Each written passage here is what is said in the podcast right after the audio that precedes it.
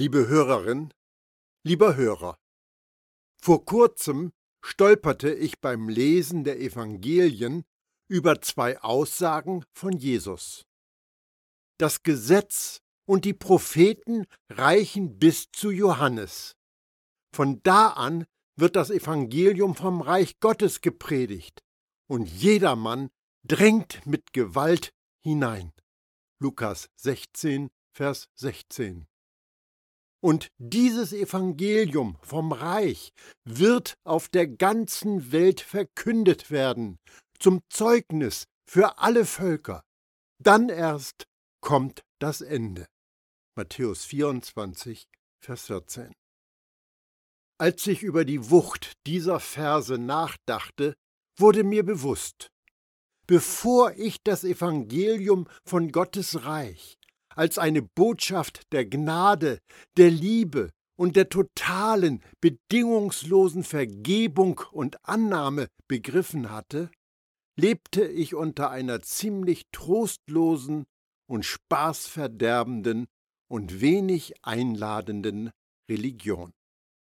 Ich sollte mit Gott zusammenarbeiten, damit er mich klein machen, mich in den Staub treten oder mich in die Ecke drängen kann, bis ich mich völlig wertlos fühle und vor ihm kapituliere.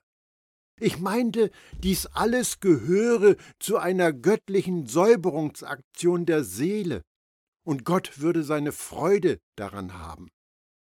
Aber ich musste feststellen, dass diese Art Botschaft den inneren Frieden und die Zufriedenheit unterdrückt, die daraus erwachsen, dass wir genau wissen, wer wir bei Gott sind.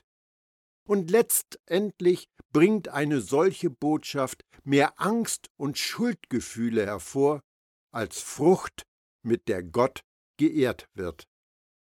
Warum ist so wenig Frucht zu sehen? Warum drängen so wenig mit Gewalt in Gottes Reich, wie Jesus es doch gesagt hat? Viele Kirchen versuchen nur, ihr religiöses Selbstverständnis zu verbreiten. Das tragische Ergebnis ist, dass die Bevölkerung dieser Welt kaum das Evangelium von Gottes Königsherrschaft, die Botschaft von Gottes Gnade zu hören bekommt. Wenn aber das Evangelium vom Reich nicht unter die Menschen kommt, wie lange wird es dann wohl noch dauern, bis Jesus in Herrlichkeit erscheint, erscheinen kann? Nun werde ich persönlich. Hast du für dich die gute Nachricht von Gottes Gnade, von Gott, der dich bedingungslos annimmt, in Geist und Seele verankert? Wie können wir unseren Nächsten, der doch so ganz anders ist, akzeptieren, wenn wir selbst nicht die hundertprozentige Überzeugung, absolute Gewissheit haben, dass wir von Gott völlig und total angenommen sind? Wie können wir andere Menschen lieben, wenn wir uns nicht hundertprozentig sicher sind, dass Gott uns bedingungslos liebt? Was meinst du, was Gott an dir schätzt? Eine renovierte Ausgabe von dir, die mal in der Zukunft fertig wird? Ein tief in dir verstecktes geistiges Abteil? Eine angeblich biblische Prägung von dir, die mit der Realität der Nachfolge absolut nichts zu tun hat? Welche Auswirkungen hat es, wenn du dich von der Religion leiten lässt? Du wirst das leben, was du für Glauben hältst. Du wirst deine Mitmenschen mit frommen Verhaltensregeln beglücken, aber du wirst sie nicht lieben und annehmen, wie sie sind und wie Jesus es dir vorgelebt hat. Ich stelle einige gängige religiöse Denkmuster die mich lange Zeit begleitet haben, auf den Prüfstand. Was sagt Jesus, was sagen die Apostel zu dem, wie ich einmal versucht habe, mein Verständnis von meinem christlichen Glauben zu leben. Sechs in die Irre führenden Ideen spreche ich an. Erste Falschmeldung. Ich muss dem Ich sterben. Worum geht es beim dem Ich sterben? Da wir diesen Ausdruck häufig in der christlichen Religion zu hören bekommen, wollen wir uns mit den Bibelstellen befassen, in denen er vorkommt. Stopp. Warte mal. Ich finde gerade keine. Das ist ja wohl nicht wahr. Es gibt auch keine. Wie bitte? Bei all dem, was wir über dem Ich sterben hören, wird es doch sicherlich mindestens einen Text geben, in der diese Redewendung vorkommt. Wir Christen haben diese Vorstellung doch nicht einfach nur aus der Luft gegriffen, oder? Im Grunde haben wir genau das getan. Irgendwo zwischen dem Sterben für die Sünde, was bei der Errettung, also bei der Annahme von Jesus an uns wirksam wird, und dem Sterben des alten Menschen, was auch bei der Errettung auf uns übertragen wird, haben wir die Idee von dem Ich-Sterben eingebaut. Was dieser Formulierung dem Ich-Sterben in der Bibel am nächsten kommt, finden wir in Römer 6.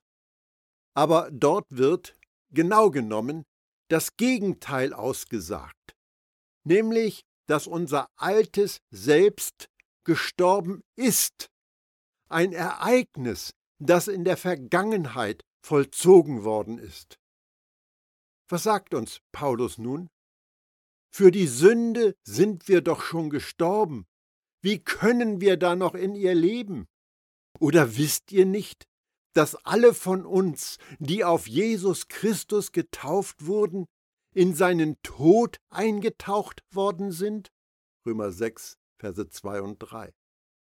Denn wenn sein, Jesus, Tod gewissermaßen unser Tod geworden ist und wir auf diese Weise mit ihm eins geworden sind, dann werden wir auch im Hinblick auf seine Auferstehung mit ihm eins sein. Was wir verstehen müssen, ist dies. Der Mensch, der wir waren, als wir noch ohne Christus lebten, ist mit ihm gekreuzigt worden, damit unser sündiges Wesen unwirksam gemacht wird und wir nicht länger der Sünde dienen. Römer 6, die Verse 5 und 6. Wenn es nun aber so klar ist, dass unser alter Mensch gekreuzigt worden ist, und zwar in der Vergangenheit, vor 2000 Jahren, und wir jetzt das neue Selbst sind, warum gehen dann so viele Christen damit hausieren, dass wir dem Ich sterben müssen? Vielleicht geht es darauf zurück, dass wir Menschen uns ganz schwer damit tun, uns von jemand total abhängig zu machen, jemand völlig zu vertrauen. Wir möchten lieber die Kontrolle über uns und unser Handeln selbst in der Hand behalten. Ich höre da, wozu hat der liebe Gott uns denn den Verstand gegeben? Dazu kommt ein entstelltes, verzerrtes Gottesbild, das die menschliche, religiöse Neigung befeuert, uns eher als ein Hindernis statt als ein Werkzeug für Gott zu sehen. Wenn Paulus darüber spricht, dass unser altes Selbst gekreuzigt und begraben worden ist, wird auch deutlich, dass nicht wir es waren, die das getan haben. Gott hat es gemacht. Wir konnten das nicht selbst erledigen. Die menschengemachte Theologie des wir müssen jeden Tag dem Ich sterben, will eigentlich nur unser Ego befriedigen, indem sie uns damit beschwindelt, dass wir selbst etwas tun könnten, um uns von uns zu befreien und uns bei Gott annehmbar zu machen.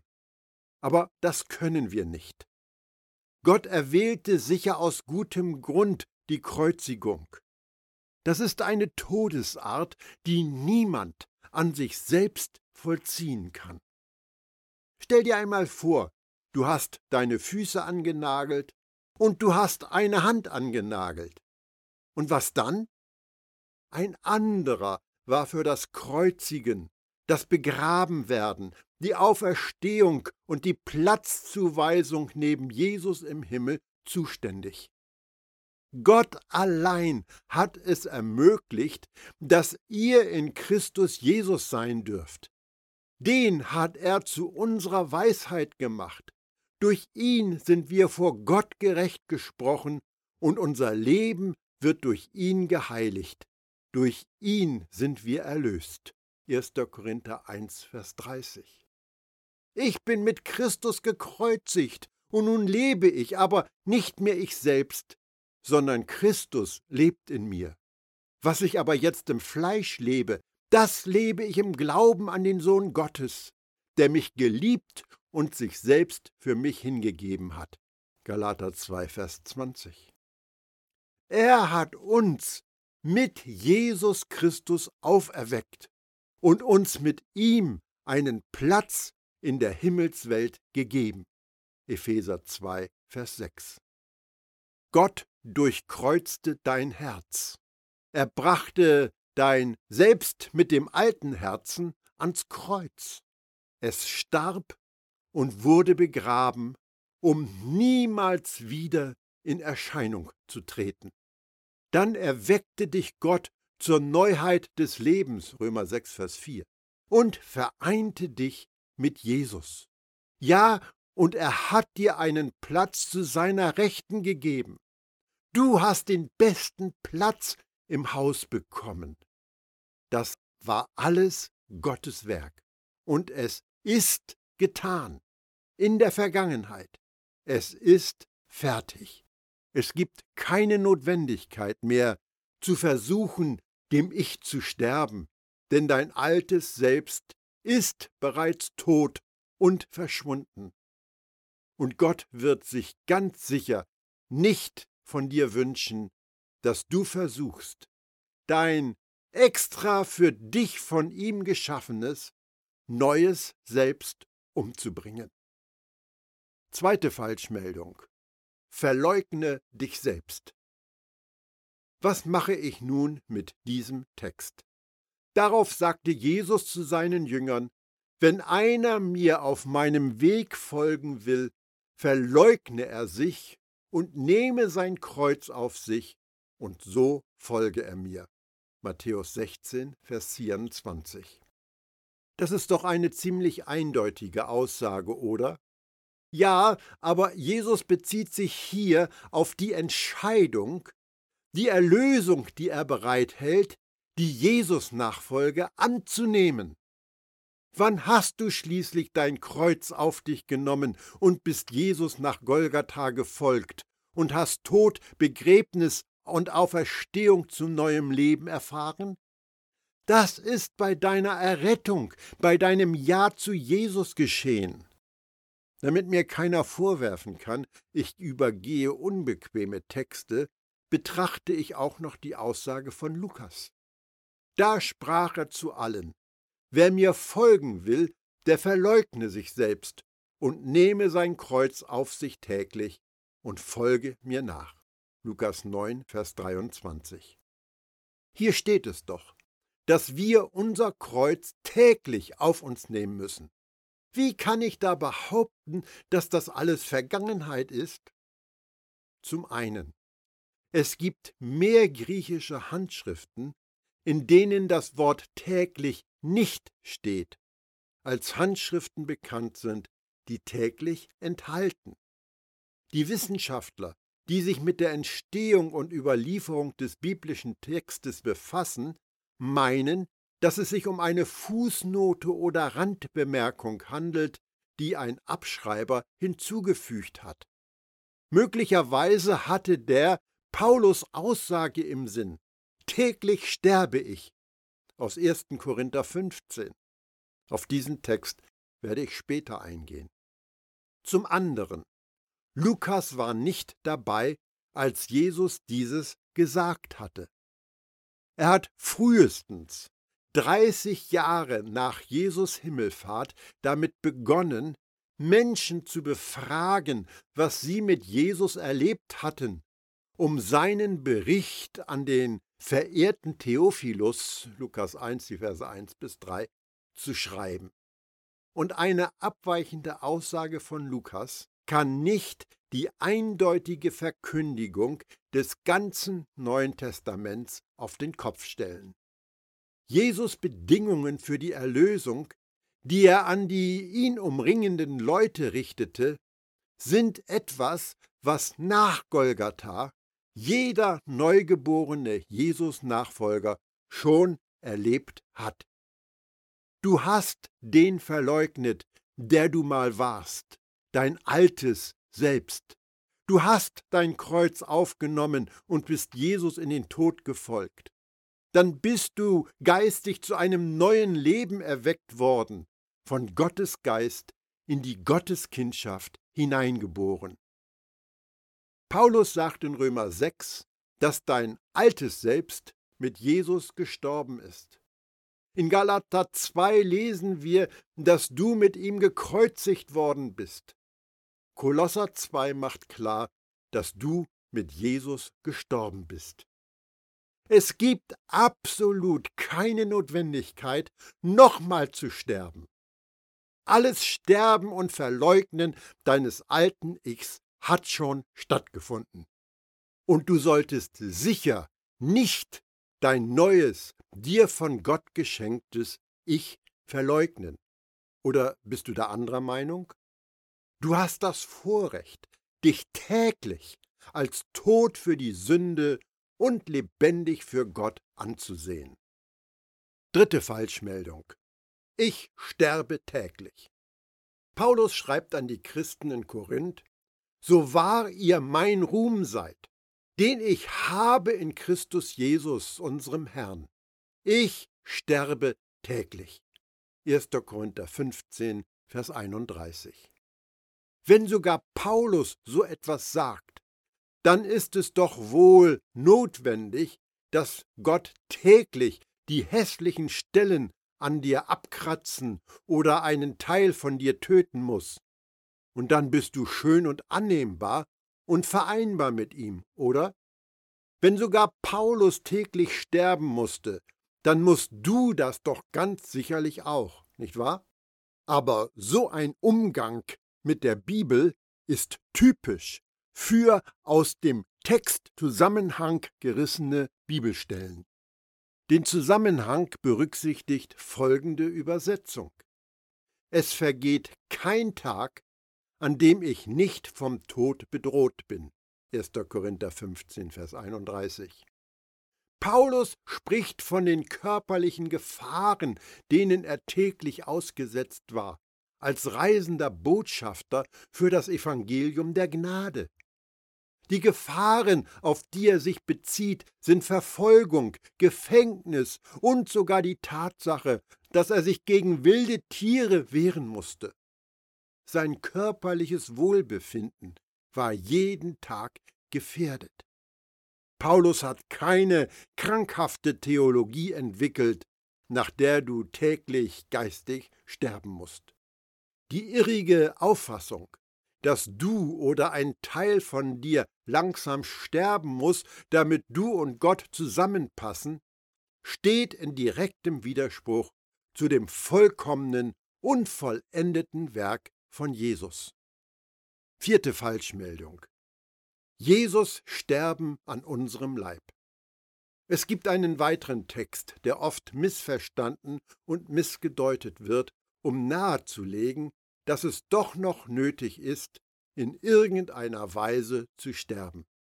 Alle Zeit tragen wir das Sterben Jesus an unserem Leib, damit auch das Leben Jesu an unserem Leib offenbar werde. 2. Korinther 4, Vers 10. Was bedeutet, tragen wir das Sterben Jesu überhaupt? Der Textzusammenhang sagt dies. Wir, die Apostel, verkünden nicht uns selbst, Vers 5. Wir, die Apostel, werden überall bedrängt, aber nicht erdrückt, Vers 8. Der Tod wirkt an uns, den Aposteln, aber das Leben wirkt an euch, den Heiligen in Korinth. Verse 11 und 12. Paulus beleuchtet die körperlichen Leiden, die er und seine Mitapostel erlitten haben. Und warum haben sie sie ertragen? Für das Wohlergehen der Gläubigen in Korinth und anderswo, damit Jesus Leben in mehr und mehr Leuten offenbar würde. Körperliches Leid und Tod geschah an den Aposteln, aber das Ergebnis war Leben in so vielen anderen. Dieser Textabschnitt hat also gar nichts damit zu tun, dass Christen immer wieder sterben müssten, um das neue Leben in Jesus erfahren zu können. Die Apostel mussten leiden, weil sie vielen das Evangelium der Gnade brachten und damit wir großzügig das neue Leben in Jesus genießen dürfen. Kein weiteres Sterben ist notwendig. Fünfte Falschmeldung. Ihr müsst sterben. Was meint Paulus, wenn er den Christen in Rom schreibt, denn wenn ihr nach dem Fleisch lebt, müsst ihr sterben. Römer 8, Vers 13. Finden wir denn hier nicht einen versteckten Hinweis, dass sich immer noch irgendeine Art von Tod in dir vollziehen muss? Wenn wir Römer 8 lesen, stellen wir fest, dass Paulus den Unterschied zwischen Ungläubigen und Glaubenden aufzeigt. Glaubende werden vom Geist geleitet und haben eine neue Art zu leben. Ungläubige auf der anderen Seite haben keine Wahlmöglichkeit. Sie leben andauernd nach dem Fleisch. Das ist alles, wozu sie in der Lage sind. Deshalb können sie kein wahres Leben erfahren. Ihnen bleibt nur der Tod.